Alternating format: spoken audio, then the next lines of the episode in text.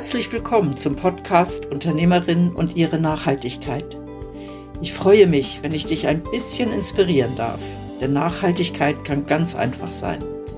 Erfahre von Unternehmerinnen, welche Herausforderungen, Stolpersteine, aber auch Erfolgserlebnisse ihnen auf ihrem Weg zu mehr Nachhaltigkeit begegnen. Mein Name ist Christine Abühl und ich wünsche dir viel Spaß bei dieser Podcast-Folge.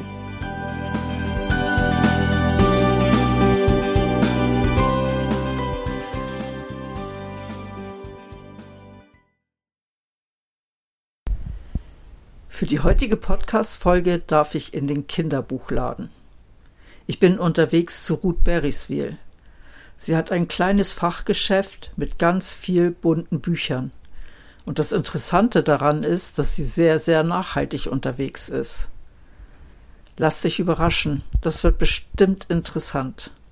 Oder bist du Experte in Kinderbüchern? Ruth, wir sitzen inmitten von Kinderbüchern, Stofftieren, Spielen.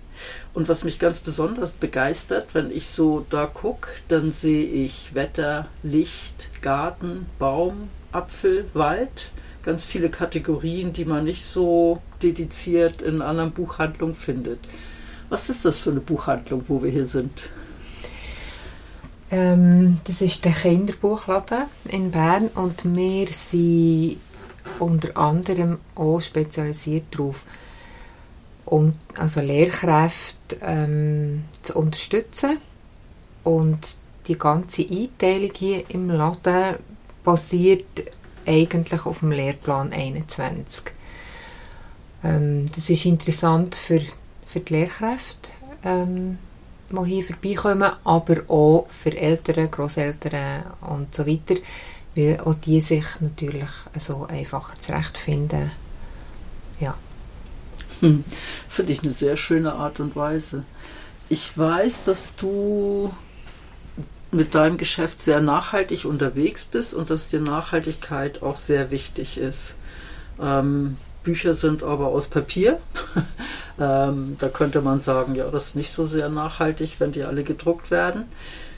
Wie findest du die Balance zwischen deinen Nachhaltigkeitsansprüchen und aber dem, was du verkaufst? Also ein Teil ist sicher, dass wir äh, die Bücher, die wir hier haben, also dass es häufig Bücher sind, die man ein Leben lang mit sich kann, kann nehmen kann. Oder dass sie wie eine Bibliothek, äh, ein Anfang von einer Bibliothek auch sind, jetzt bei den Kindern. Aber dass halt keine so Einwegbücher sind, wo man einfach schnell eine durchliest und nachher ähm, ja, quasi sie sind wie durch, sondern dass es halt Sachen sind, die man immer wieder nachlesen will, also im Sachbuchbereich sowieso, aber auch im literarischen Bereich. Ähm, ist es für uns eigentlich ein, ein wichtiges Thema, dass, es, ähm, dass wir nicht Lesefutter ähm, bereitstellen, sondern wirklich ähm, inhaltlich, äh, also wertvoll ist ein grosses Wort, aber es geht, es geht wirklich in die Richtung. Also etwas, wo man, wo man nochmal lesen will oder wo man der Schwester oder dem Bruder oder dem Freund weitergeben will. Ja, also muss so ein bisschen Nachhaltigkeit in dem Sinn äh, denkt. Das ist, äh, was Bücher betrifft. Und das andere ist auch ähm, die Lieferketten, das ist für uns eigentlich auch immer ein Thema. Woher kommen die Bücher, wo werden sie produziert? Ähm, wer liefert sie uns an? Wie tun wir selber äh, Bücher verschicken? Also ja, wir machen jetzt das mit der Schweizer Post und nicht mit DHL oder ja oder UPS. Ähm, das sind eigentlich alles auch Faktoren, die wir ähm, gerne berücksichtigen. Wenn du jetzt sagst, die Lieferkette ist für euch wichtig, bedeutet das dann, dass du all die Verlage kennst, von denen du die Bücher beziehst und auch weißt, wie die produzieren?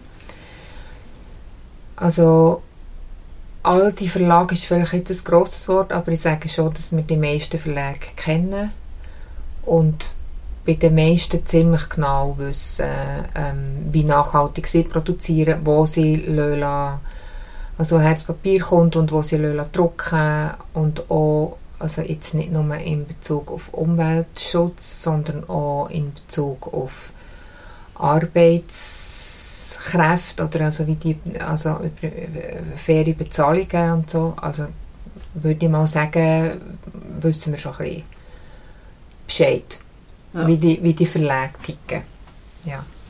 Und ähm, wenn du das Sortiment zusammenstellst, achtest du denn speziell darauf oder sagst du, okay, ich muss jetzt den Lehrplan irgendwie abbilden? Ähm, ich rück einfach das in den Vordergrund, was auch nachhaltig ist? Oder wie, wie tust du ein Gewicht legen zwischen diesen beiden? Ja, also ein Vorteil ist sicher, dass ähm, Verlage, die nachhaltig denken und produzieren, auch entsprechende Themen haben, die auch wieder die sind, die wir eigentlich suchen. Also, ja, ein Beispiel ist äh, Belz Verlag. Also die machen jetzt sehr viele Sachen ähm, im Sachbuchbereich und im literarischen Bereich, wo es wirklich um Umwelt geht, wo es um Wasser geht oder Bienen oder Schmetterling oder so. Und das ist dann wirklich, ähm, ja, da kann man sich da auch ein bisschen drauf verlassen. Und, und dann gibt es natürlich Verlage, die jetzt keine Namen nennen, ähm, wo man das weiss, dass es nicht so ist und die verheben dann auch nicht wirklich, ähm, wenn es darum geht, dass man in Tiefe etwas anschauen will, sondern das, ist dann, das dümpelt mehr an der Oberfläche und die sind hier nur sehr marginal vertreten. Das heißt, du musst zwischendurch so etwas in deinem Sortiment haben, weil du als kleines Fachgeschäft sonst auch nicht überleben kannst, aber du versuchst das auf einem sehr kleinen Niveau zu halten. Genau. Das genau. finde ich ein ein super Ansatz und ein, einen guten Weg, die Balance zu finden. Ähm, solche Bücher, die, die ihr im Regal habt, wenn die sich nicht verkaufen lassen, was passiert dann damit? Also wir haben im, im Buchhandel ist es so, dass man Bücher bis zu einem gewissen Prozentsatz äh, kann zurückschicken kann. Also wenn sie einwandfrei im Zustand sind und innerhalb einer bestimmten Zeitspanne. Ähm, natürlich nicht alle Verlage, aber ähm, bei sehr vielen Verlagen ist es möglich. Das ist das eine. Und das andere ist, manchmal geht nicht so etwas durch die Lappen und dann merkt man, ja, jetzt ist das Buch schon zwei Jahre da und noch nie hat es jemand gekauft oder, oder äh, angeschaut. Dann äh, nehmen wir es raus und dann kommt sie ausverkaufen. Also wir machen einfach einmal im Jahr, wenn wir Inventar machen, nehmen wir auch die alten, wirklich alten Sachen raus und verkaufen sie zum halben Preis. Oder manchmal verschenken wir sie auch, je nachdem. Genau. Das bedeutet, wenn du die Bücher an Verlag zurückgeben kannst, dann hat aber der Verlag das Problem, dass er irgendwann zu viele Bücher hat, wenn er zu viele gedruckt hat, oder? Unter Umständen, aber ich gebe sie nicht am Verlag zurück, sondern am Grossist. Ah, okay. Und das ist eigentlich, der liefert es dann wieder am anderen Ort. Also der kann es wieder ans Lager stellen bei sich und dann hat irgendeine andere Buchhandlung Interesse oder bestellt es dann. Von dem her ist es, ähm, es ist zwar schon aufwendig, aber es ist trotzdem nicht, es, es landet nicht im Schredder, oder? Ja. Es kann genau. ja passieren, dass ein Buch bei dir nicht so nachgefragt ist, aber bei genau. einem anderen genau. Geschäft genau. in einer anderen Stadt der genau. Renner ist. Oder? Genau. Ähm, diese, die Bücher, die du hier stehen hast, hast du die alle nach dem Lehrplan ausgesucht oder, oder welche Kriterien hast du so für dich, um, um, um so eine Menge von Kinderbüchern, die auch noch wertvoll sind, äh, zusammenzustellen? Mhm. Also klar, Lehrplan ist natürlich eins, vor allem was Unterrichtsmaterialien und Kopiervorlagen und so betrifft.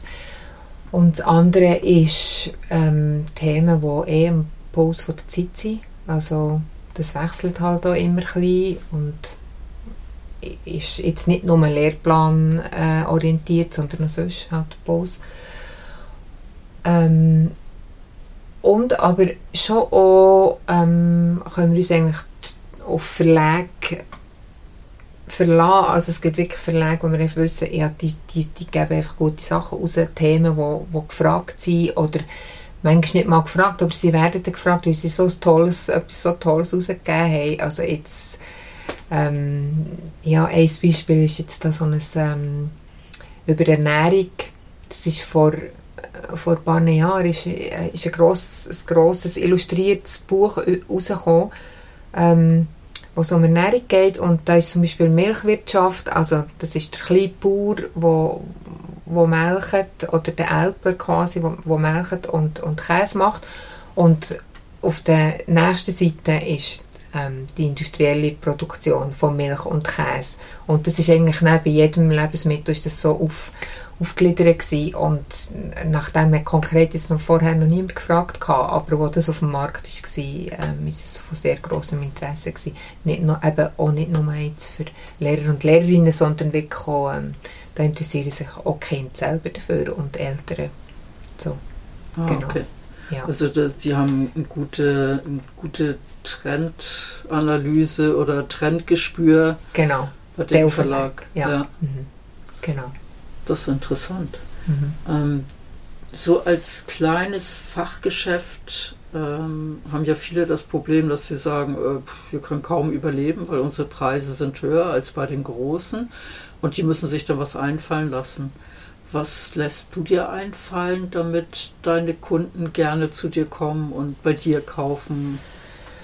Also das eine ist mal, das ist eine leider eine verbreitete falsche Meinung, nämlich dass die Preise im Spezialgeschäft höher sind als bei den Grossen. Genau das Gegenteil ist eigentlich der Fall.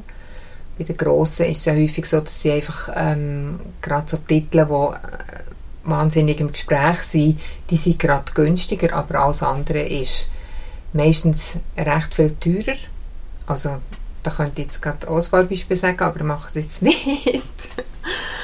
ähm, das ist das eine. Und das andere ist, wir stehen einfach zu unserer also das ist unser Credo. Hier geht es um Inhalte, hier geht es um also es muss uns Spaß machen. Wir kennen die Bücher, wir lesen die Bücher, ähm, wir haben total ähm, also wir sind einfach leidenschaftliche Kinderbuchhändlerinnen und ich glaube, das ist das, was es ausmacht. Also, und, und das ist auch das, was der Grund ist, wieso das, ähm, die Leute den Weg auf sich nehmen, hier runter weil es ist ja nicht um eine Ecke, oder?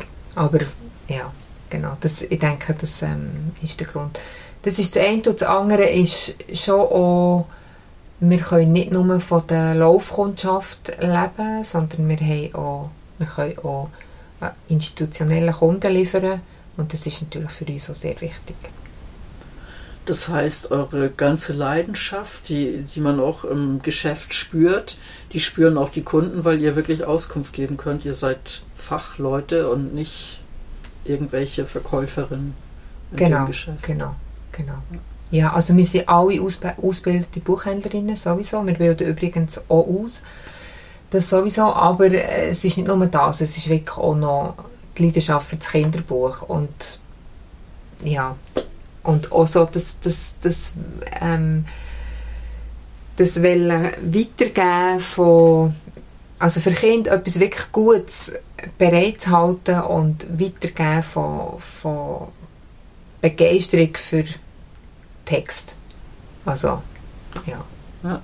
Also du möchtest eigentlich die Begeisterung für den Text weitergeben und nicht unbedingt das Wissen. Oder ist dir auch wichtig, dass das Wissen weitergegeben wird? Mal natürlich auch, auch zu wissen, wobei ich denke, jetzt das Kind von selber sehr wissbegierig sein. Also da muss man, das muss man nicht unbedingt ähm, fördern in dem Sinn, weil sie wollen ja wissen. Also das ist ja, das merkt man, wenn, wenn wir Schulklassen da haben, die für Bibliotheken können einkaufen können, dann sind sie sofort da im Sachbuchbereich inne und ähm, und finden, ah, oh, hast du das schon gesehen und komm mal schauen und so. Also sie sind eh schon wissbegierig. Aber wenn das Ganze noch mit gutem Text gekoppelt ist, dann ist einfach noch wie äh, einer drauf und das ist, ja, finden wir jetzt natürlich noch, auch noch, auch noch sehr erstrebenswert.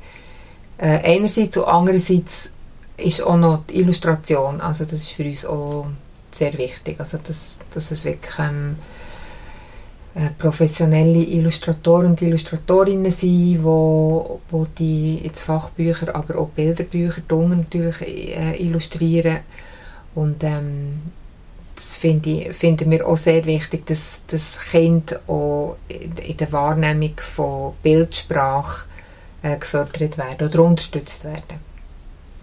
Genau. Spannend. Ähm, wenn ich an Kinderbücher denke, dann fallen mir welche ein, wo irgendwelche Geschichten drin sind, wo dann auf einmal ein Telefon abgebildet ist mit Wählscheibe und wo man den Hörer in die Hand nimmt und wo noch ein Kabel dran ist.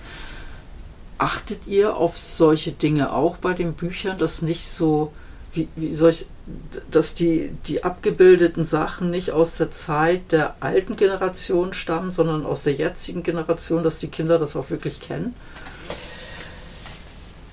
Also der klassische Buchhandel und auch wir, wir leben zwei Drittel von Neuerscheinungen. Und in den Neuerscheinungen gibt es ja das wie nicht mehr. Und, und dann gibt es einfach noch ein paar Klassiker, wo halt noch so ein Telefon jetzt beispielsweise abgebildet ist. Drin. Ähm, wo wir natürlich auch da haben, weil wir denken, sie haben absolut ihre Berechtigung. Also man schreibt Goethe, schreibt man nicht um, weil er, ähm, weil er ein schlimmes Wort braucht. Also, und, äh, und das finden wir eigentlich bei den Kinderbüchern auch. Und einen kleinen Teil haben wir Klassiker auch im Lager, wo, das, ähm, wo jetzt nicht zeit, zeitgemäß ähm, agieren. Aber wir leben vorwiegend von Neuerscheinungen.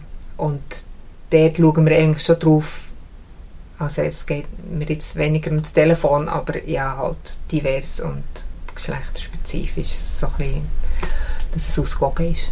Ja. Genau. Das heißt, ähm, es sind dann auch eben nicht die fachlich hochstehenden Bücher oder die wirklich guten Kinderbücher, die solche Elemente beinhalten, sondern die so 0815 ähm, Bücher, wo eben dann alte Telefone abgebildet sind oder nicht auf wirkliche Diversität geachtet wird oder auf das Rollenverständnis. Ja, ja, ja, das genau, das kann ich bestätigen. Mhm. Ein Argument mehr in einem Fachgeschäft einzukaufen, mhm. auch für Kinderbücher und mhm. nicht im Supermarkt. Spannend. Mhm. Ähm, du hast vorhin gesagt, ihr schaut auch beim Versand drauf, weil ihr eben, ihr, ihr benutzt die, die Schweizer Post, die ja auch irgendwo ein, ein Öko-Label dabei hat. Ähm, wie machst du das mit Verpackung? Ähm, wir, wenn irgend möglich, brauchen wir immer alte Verpackungen. Also so, so wie wir Post bekommen, brauchen wir es dann wieder weiter. Also ähm, das ist der eine Teil. Und der andere ist halt, ja, wir müssen natürlich auch neue brauchen, weil wir einfach zu wenig alte haben. Aber ähm, ja, das ist einfach Karton. Also ja. Also nicht gerade die Plastikbox, sondern, ah, nee, nee. sondern mehr nee, die Karton. Genau, genau. Ja, ja. Genau. Ja, es, es, gibt ja eine mhm. ganze breite Palette, die man nutzen kann. Mhm. Und mhm. Spannend. Mhm. Ja, und äh, genau, also das habe ich jetzt noch vergessen zu sagen, aber ähm, auch Papier, also wir brauchen vorwiegend Altpapier, also ja, der ganz, also was wir können, tun wir äh, wiederverwerten. Ja, also ihr habt das nicht nur in euren Büchern, sondern ihr habt das mhm. auch in eurem Unternehmen mhm. selber. Genau. All diese Dinge und die sind wie so eine Selbstverständlichkeit, dass man sie gar nicht mehr erzählt. Genau. Spannend. Spannend und ein schöner Abschluss. Merci vielmals. Merci dir. Was mich besonders beeindruckt hat, ist die Aussage gewesen, wir wollen kein Lesefutter bereitstellen, sondern Bücher, die bleiben. Auch eine Art nachhaltig zu sein. Oder was meinst du? Vielen Dank, dass du diese Podcast-Folge gehört hast. Bist du auch auf dem Weg zu mehr Nachhaltigkeit? Gerne begleite ich dich oder dein Unternehmen. Ich freue mich, wenn du dich mit mir auf LinkedIn vernetzt. Wenn du magst, hinterlass mir auch gerne eine Bewertung bei Google. Ich hoffe, die heutige Folge hat dir gefallen und du schaltest auch beim nächsten Mal wieder ein, wenn es heißt Unternehmerin und ihre Nachhaltigkeit. Tschüss!